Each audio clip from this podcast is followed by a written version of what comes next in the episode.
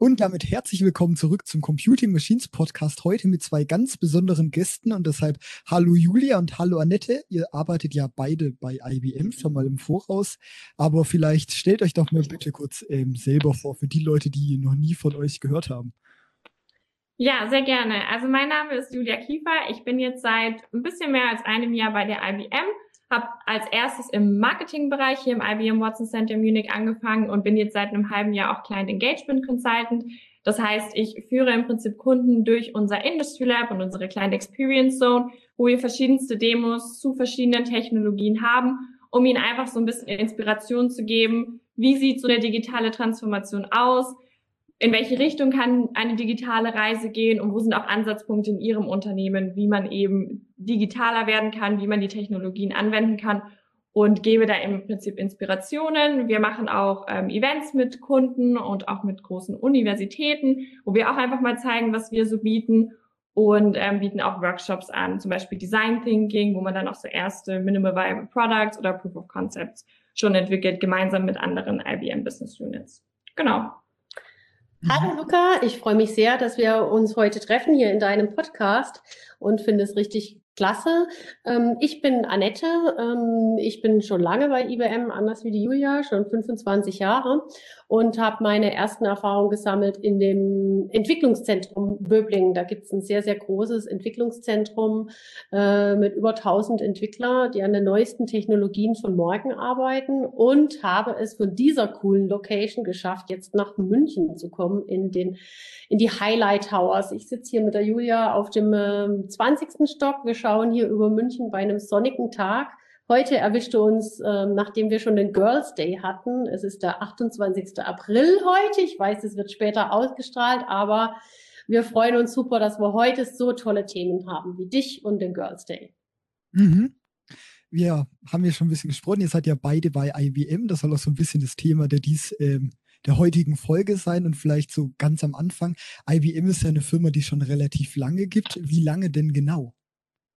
Ja, da hast du jetzt wirklich eine super Frage gestellt, weil IBM ist echt ein ganz schöner Dino.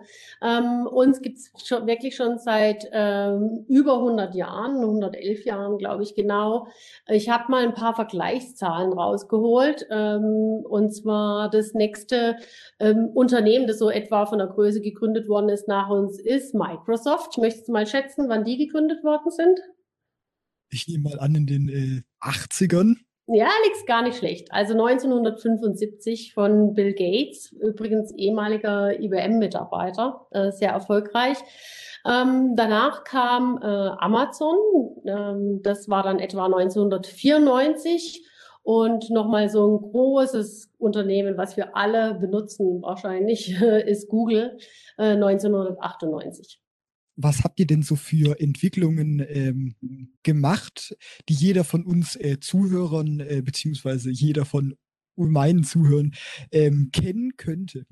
Ja, also wir haben natürlich über unsere über 100 Jahre alte Geschichte super viel auf den Markt gebracht. Und ich habe mal so ein paar Zahlen mitgebracht, wo man das auch nochmal sieht, dass wirklich im Prinzip täglich in unserem Alltag IBM-Technologie dahinter steckt, auch wenn man es überhaupt nicht erwartet. Also zum Beispiel betreiben 97 Prozent der weltweit größten Banken ihre Systeme mit IBM-Produkten. 80 Prozent der Reisebuchungen werden auf IBM-Systemen verarbeitet, genauso wie 90 Prozent der Kreditkartentransaktionen auf unseren Mainframes verarbeitet werden und auch 80 Prozent der globalen Einzelhändler IBM Retail-Lösungen nutzen.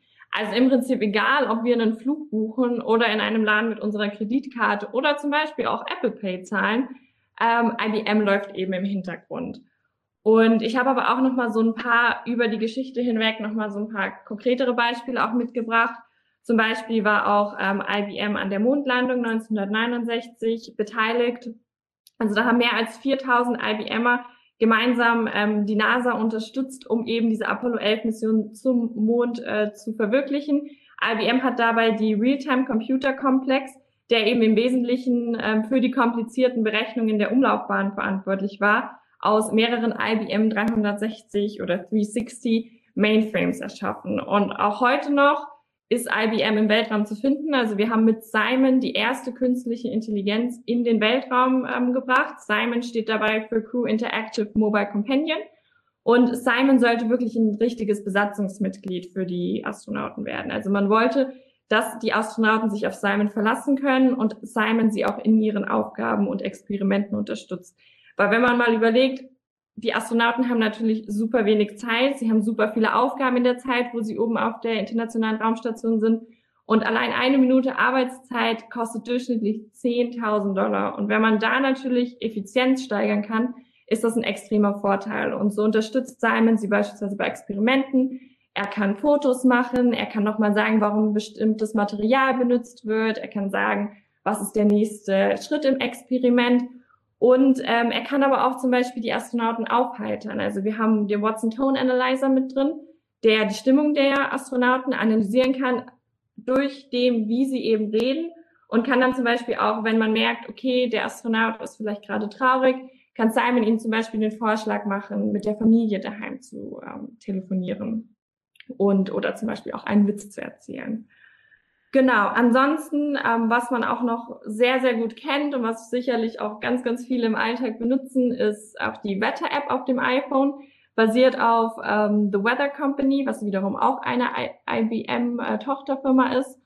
Und ähm, was natürlich auch noch gerade jetzt in den letzten zwei Jahren oder beziehungsweise mehr oder weniger im letzten Jahr sehr wichtig war, war die Covid-Pass-App. Auch die wurde gemeinsam äh, mit IBM entwickelt und auf der wahrscheinlich haben die meisten von den Zuhörern und du selbst wahrscheinlich auch, ähm, die auf deinem Handy, um halt deinen Impfgenesenen oder Testzertifikate zu verwalten.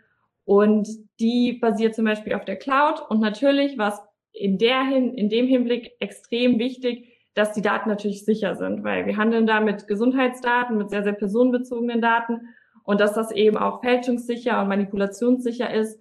Das war uns eben sehr wichtig.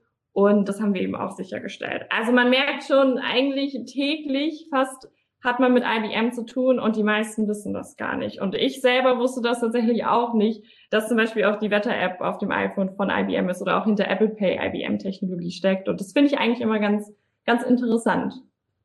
Eins möchte ich noch ergänzen, ähm, und das ich auch äh, super spannend finde. Wir haben den Barcode entwickelt, den man auf allen ja. Lebensmitteln findet. Mhm. Also man merkt schon, sie sind sehr breit aufgestellt bei IBM. Aber was ist denn das ähm, heutige Kerngeschäft von IBM?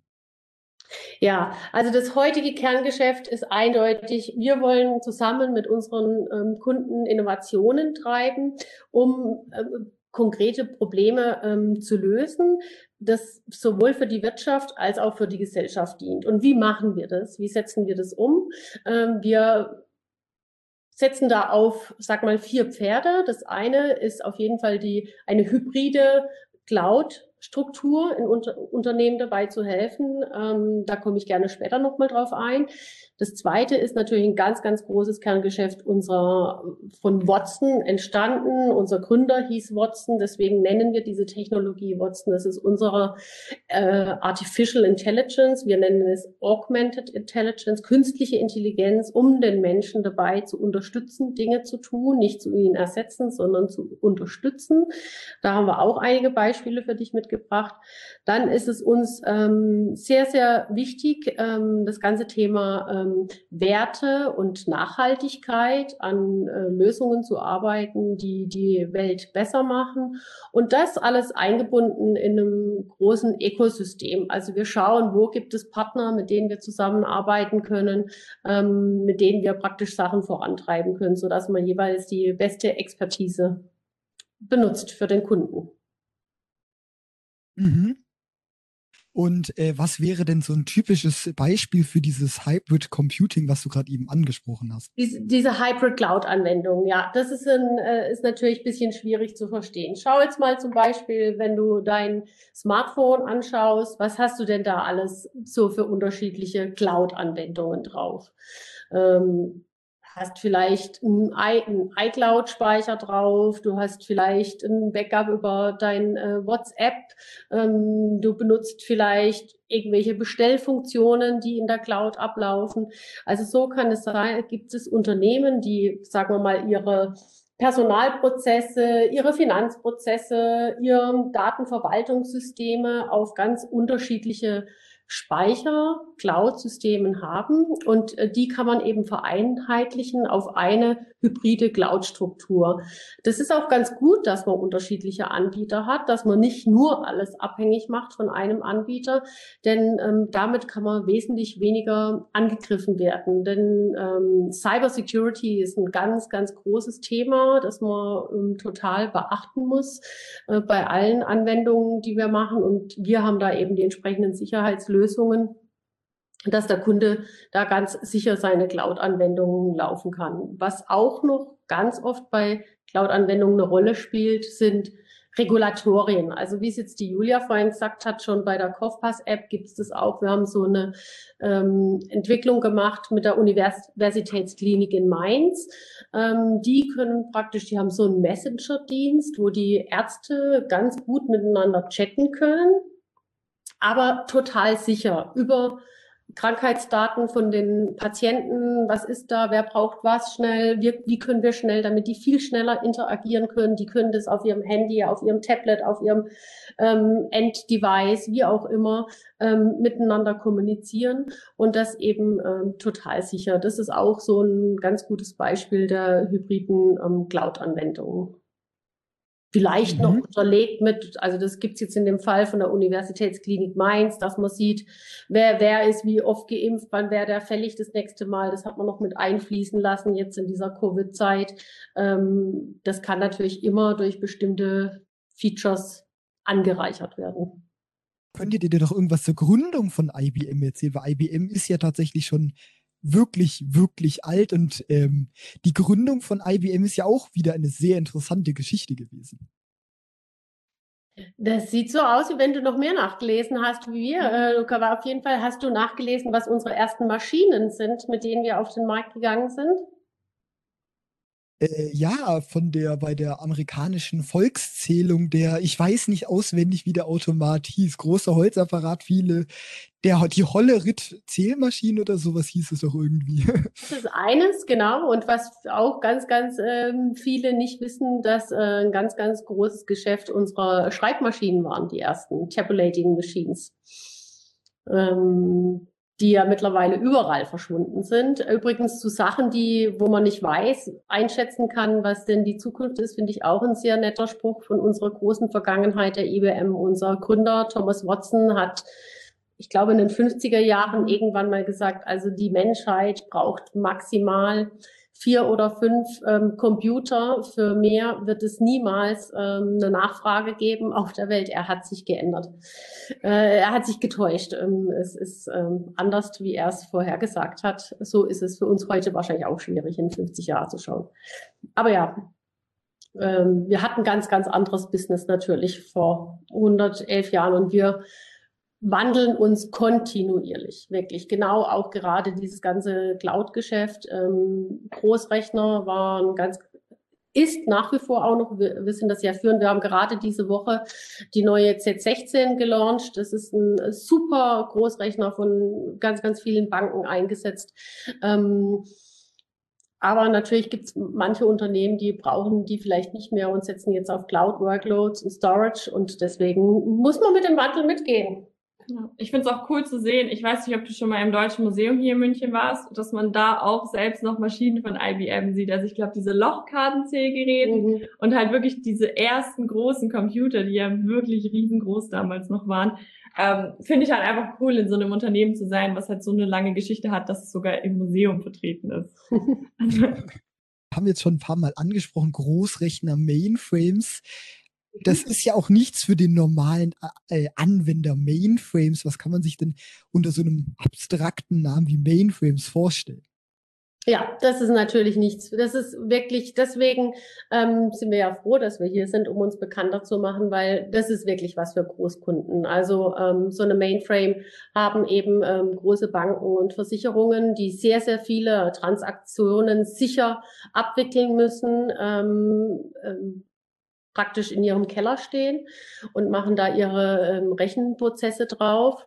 Ähm, deswegen ist es natürlich jetzt bei dem Endbenutzer nicht mehr so bekannt, ähm, wie zum Beispiel, wo viele noch uns fragen, macht ihr nicht mehr im ähm, Laptop-Geschäft etwas? Wir hatten sehr, sehr lang die äh, Lenovo äh, ThinkPads Serie, die wir dann verkauft haben und fühlen uns jetzt aber sehr wohl als IBMer mit unserem Auswahl, die wir haben können, auf den MacBooks zu arbeiten oder natürlich auf den ThinkPads, wie jeder von uns das möchte und haben da, kriegen auch die neueste Technologie zur Verfügung gestellt vom Unternehmen.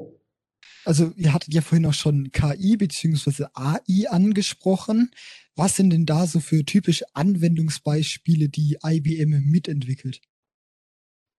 Ähm, ja, also wir haben grundsätzlich super, super viele verschiedene Sachen und man kann auch echt schon sagen, dass KI verändert heute schon verschiedenste Branchen, wirklich vom Einzelhandel bis hin zu Finanzdienstleistungen und hat eben auch ein großes Potenzial, unseren Alltag und unser Leben durch einen besseren und zuverlässigeren Zugang zu Waren, Dienstleistungen und auch Informationen zu verbessern.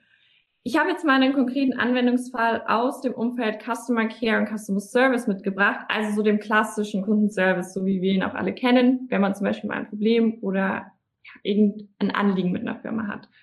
Und ähm, gerade in diesem Bereich gibt es zahlreiche Einsatzgebiete für künstliche Intelligenz, weil eben viele wiederholende Anfragen auftauchen und insbesondere auch Anfragen, die sich einfach super anbieten, standardisiert zu beantworten oder zu bearbeiten.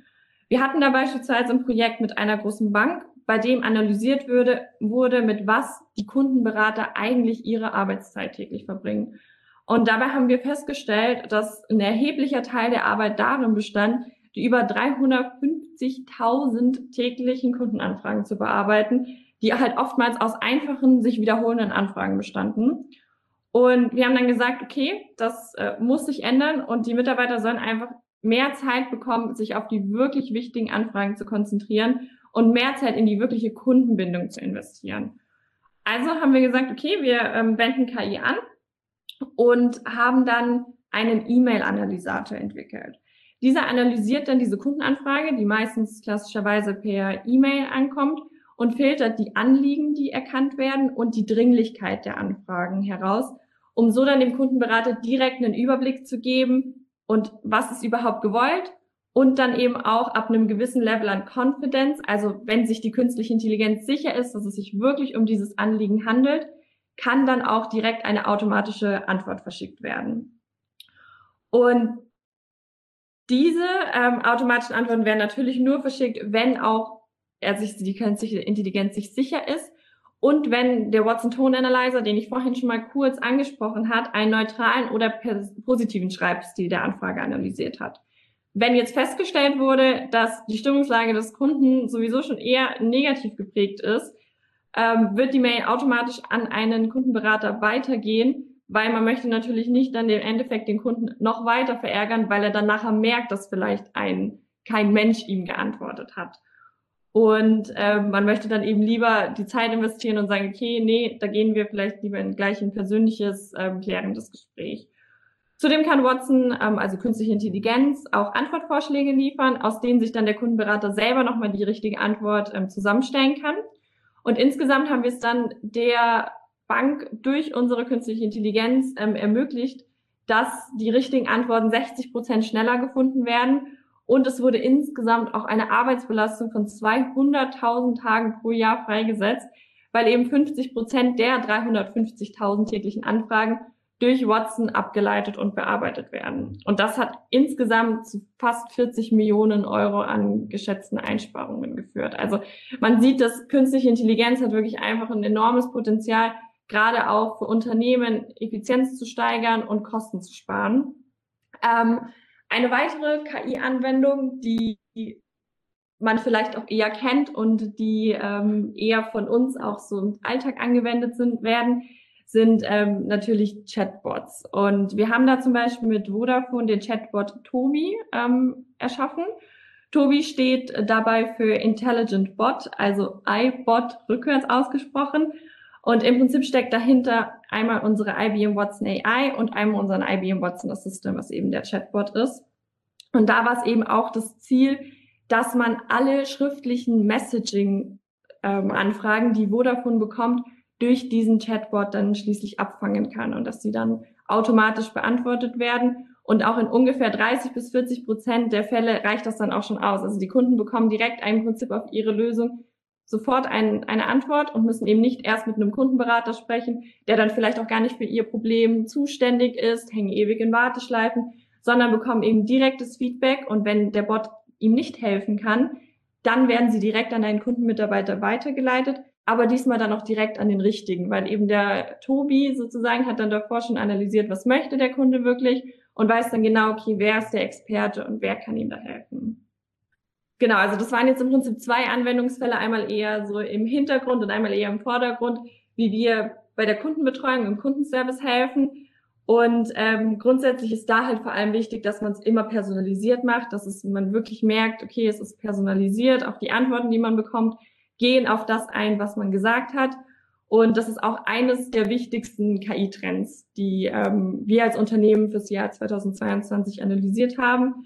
Aber natürlich gibt es noch viel, viel weitere Potenziale. Und allgemein kann man echt sagen, was uns bei IBM sehr wichtig ist, ist, dass unsere künstliche Intelligenz, also IBM Watson, stets ausgerichtet ist an den Interessen und Werten von uns Menschen.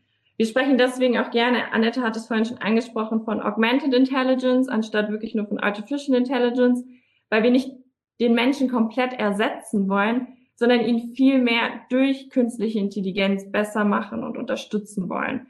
Und wenn wir aber wollen, dass die künstliche Intelligenz auch von uns Menschen akzeptiert wird und die Menschen den Entscheidungen von KI vertrauen sollen, müssen wir auch ethische Prinzipien mit einbeziehen. Und vor allem brauchen wir Transparenz darüber, wie die künstliche Intelligenz eine bestimmte Entscheidung trifft.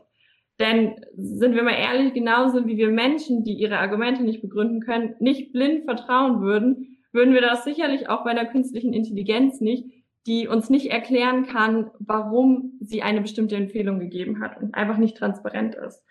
Und daher befürworten wir als Unternehmen, also als IBM, nicht nur die EU-Ethikrichtlinien für vertrauenswürdige KI, sondern haben auch selbst in unserem Everyday Ethics for AI Guide verschiedene Dimensionen festgelegt, mit denen wir trustworthy AI, also vertrauenswürdige künstliche Intelligenz sicherstellen wollen und damit auch unseren Kunden eine Richtlinie an die Hand geben, wenn sie KI-Projekte entwickeln. Und zu diesen Dimensionen gehören beispielsweise Fairness, wo es darum geht, dass KI-Systeme keinen Bias enthalten, also keine Vorurteile haben, die zum Beispiel Frauen benachteiligen würden.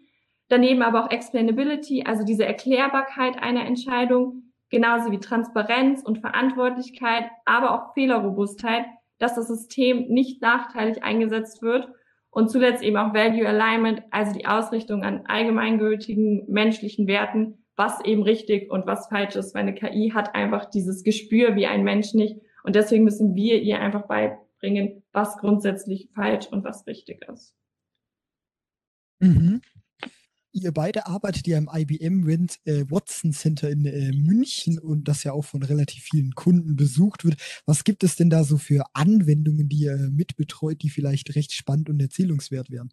Hm, da gibt's ganz schön viel. Also wir müssen jetzt versuchen, uns kurz zu fassen, weil wir selber so begeistert sind von unserem Center. Also ähm, das eine ist sind mal die Leute auf jeden Fall, weil wenn ein Kunde zu uns kommt, dann braucht er einen Entwickler, er braucht einen Projektmanager, er, er braucht jemand, der sich mit der U UX, uh, User Experience, mit dem UI, User Interface auskennt. Also wir haben Data Scientists, die ganzen Analysen zu ziehen. Also erstens mal, wir haben die ganzen Leute da. Das macht schon mal wahnsinnig viel Spaß. Von jung bis alt, äh, Mädchen, äh, Männer, alles ist hier vertreten, Studenten, äh, alte Leute, also wirklich lustig. Dann ähm, ist, ist es natürlich ähm, haben wir so eine schöne Demofläche, wo wir ganz viele Use Cases haben, die wir schon mit dem Kunden produziert haben. Man nennt es Prototypen, Minimum Viable Product. Man überlegt sich mal, was könnte man im Unternehmen einführen. Man testet es aus und schaut mal, läuft es, äh, implementiert man es dann ja oder nein, ist dann die zweite. Aber da haben wir wirklich, wirklich tolle Sachen, ja, oder Julian? Was total. Du? Ja. Also wir haben super, super vielfältige Demos. Wir haben über 60 verschiedene Showcases und eben Demos, die wir unseren Kunden zeigen können. Also hands-on vor allem auch. Also unser Motto ist wirklich Show, don't tell. Wir wollen zeigen, was wir machen können. Wir wollen, dass die Kunden selbst interagieren, dass sie selbst aktiv werden, auch mal was in die Hand nehmen und dass wir sie nicht mit PowerPoint-Slides sozusagen gegen die Wand reden, sondern dass sie wirklich interaktiv auch ähm, mitbekommen, was wir, was wir haben, was möglich ist, wie unsere Technologien funktionieren. Also Luca, wenn du dann mal ein YouTuber wirst und einen YouTube-Kanal machst, dann bist du herzlich eingeladen, mal zu uns live zu kommen. Man, ich bin zwar noch nicht wirklich auf YouTube, aber da kann man sicher mal irgendwas einrichten. Wenn zum Podcast noch ein Bild kommt. Ja. ja, aber sicherlich, das wird irgendwann mal kommen. Aber vielleicht, ihr redet ja schon die ganze Zeit über eure Kunden. Das sind ja bis jetzt relativ große Unternehmen, aber bietet IBM denn auch Möglichkeiten für gleich, äh, für kleinere Unternehmen, um ähm, in diese moderne Welt mit einzusteigen, mit KI, Cloud-Anwendungen und ähnliches? Ja klar, natürlich. Ähm, da bieten wir recht viel. Zum einen haben wir ein großes Netz an äh, Businesspartner, mit denen wir zusammenarbeiten, die unsere Lösungen bei mittelständischen, mittelständischen Unternehmen äh, vorantreiben. Aber natürlich haben wir selbst auch ähm, mit mittelständischen Unternehmen zu tun. Ähm, das ist auf alle Fälle äh, genauso angewandt wie bei Großunternehmen. Selbstverständlich. Mhm.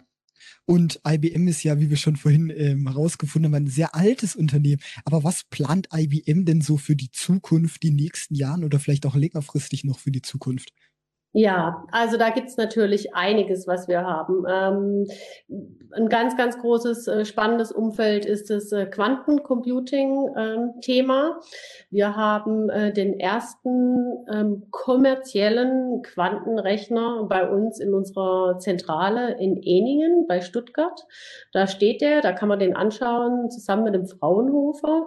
Ähm, das ist praktisch eine neue Technologie, die nochmal ganz wesentlich komplexere Rechenschritte ermöglicht, wie das ganz normale, ich sag mal, binäre Rechensystem eins und null, also nur schwarz und weiß, sondern ähm, ermöglicht ganz, ganz auf innerhalb von kürzester Zeit nochmal ganz viele andere Rechenschritte. Im Moment können sich da Unternehmen einbuchen. Die können einfach sagen, ich hätte jetzt gern mal einen Monat lang die Rechenleistung und bezahlen dafür oder lassen sich Leute schulen auf ähm, die entsprechende Anwendung äh, Qiskit. Ähm, das ist mit Sicherheit eins der ganz, ganz großen Themen, wo wir dran arbeiten. Dann gibt es immer wieder Forschungsprojekte. IBM nimmt sich so ähm, fünf große Themen äh, pro Jahr immer vor. Das kann eine bestimmte Materialforschung sein. Ähm, das kann auch sein, um äh, die Meere plastikfrei zu bekommen. Ähm, das sind ganz unterschiedliche Themen, an denen wir uns da aus unserem Research-Bereich ähm, immer vornehmen, um daran zu arbeiten die nächsten fünf Jahre. Aber der Blick in die 50 Jahre, das wird dann schon schwieriger, Lukas. Äh, ja, und ähm, ich weiß, dass relativ viele Zuhörer von meinem Podcast auch noch relativ jung sind, studieren vielleicht so. Was für, also das frage ich jetzt auch aus reinem Interesse, ich habe ja noch viel vor mir. Was für Jobmöglichkeiten oder Karrierechancen gibt es denn bei der Firma IBM denn noch so alle? Also grundsätzlich natürlich super divers. Also gerade für Schüler, die zum Beispiel frisch jetzt mit dem Abitur fertig sind, haben wir zum Beispiel das Bachelor IBM-Programm, also sozusagen einen dualen Bachelorstudiengang in verschiedenen Studienrichtungen, insbesondere natürlich eher mit technischem ähm, Fokus. Wir haben aber teilweise auch ähm, ein paar Studiengänge, die auch eine Business-Komponente mit drin haben.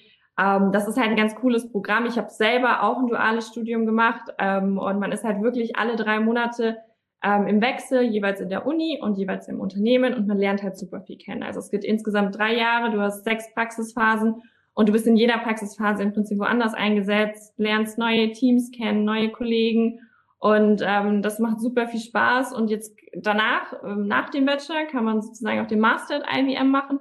Das mache ich selbst auch gerade. Da ähm, tut man dann mehr oder weniger Vollzeit arbeiten. Man ist aber zehn Stunden in der Woche freigestellt für die Uni und macht dann berufsbegleitend seinen Master noch. Und das ist halt vor allem schön, wenn man dann ein vollwertiges Teammitglied ist. Also da ist man meistens dann auch ähm, die gesamte Zeit in einem Team. Außer man kann natürlich trotzdem auch auf Job Rotations gehen, mal andere Abteilungen kennenlernen. Aber das macht wirklich super viel Spaß, wenn man echt ein vollwertiges Teammitglied ist und sich nicht mehr nur wie ein Praktikant oder so fühlt. Ähm, das ist super cool. Ähm, das kann ich wirklich nur jedem empfehlen. Und verdienen tut sie natürlich auch. Und verdient natürlich. Das ist natürlich auch ähm, ein, ein guter Punkt, klar, immer. Aber wir haben auch Werkstudentenstellen, also wir haben auch selber im Team eigentlich immer ein, zwei Werkstudenten, die dann nur auf 20 Stunden die Woche neben ihrem Vollzeitstudium arbeiten. Und dann natürlich auch nach dem Studium haben wir viele Einstiegsmöglichkeiten. Gerade auch im Bereich Customer Success Management wird viel eingestellt, im Bereich Consulting. Aber wir suchen natürlich auch immer die richtigen Techies, die dann ähm, tiefer in die Technologie ein, eintauchen und dabei den Kunden helfen, Projekte zu realisieren. Mhm. Das klingt ja sehr interessant, was, ich, was mir gerade noch eingefallen ist. Wir haben ja vorhin schon über viele Produkte gesprochen, aber wie werden solche Produkte dann ähm, entwickelt? Also das startet oft ähm, tatsächlich auch bei uns im Center, dass wir erstmal die Kunden inspirieren, was, was können wir überhaupt machen. Und dann kommt oftmals um, zum Beispiel unser Client Engineering Team mit dazu und guckt dann mal, wie könnte so ein erstes Proof of Concept aussehen. Also ähm, wie, oder auch ein Minimal Viable Product, dass man einfach mal so einen Plan macht, okay, man schaut jetzt erstmal im Kleinen, wie könnte die Lösung aussehen, gibt ihnen dann so einen Prototyp, entwickelt den gemeinsam und das wird dann Ende, am Ende als richtiges Produkt skaliert. Also wirklich so die Schritte Inspire, Build und dann im Endeffekt Scale. Und Scale wird dann meistens von, ich glaube, vom Consulting gemacht und von den Kollegen dann natürlich vor Ort, von den wirklichen Kundenberatern. Und da nimmt so im Prinzip das Projekt wirklich vom ersten, von der ersten Inspiration dann eben bis äh, zum finalen Produkt so seinen Lauf.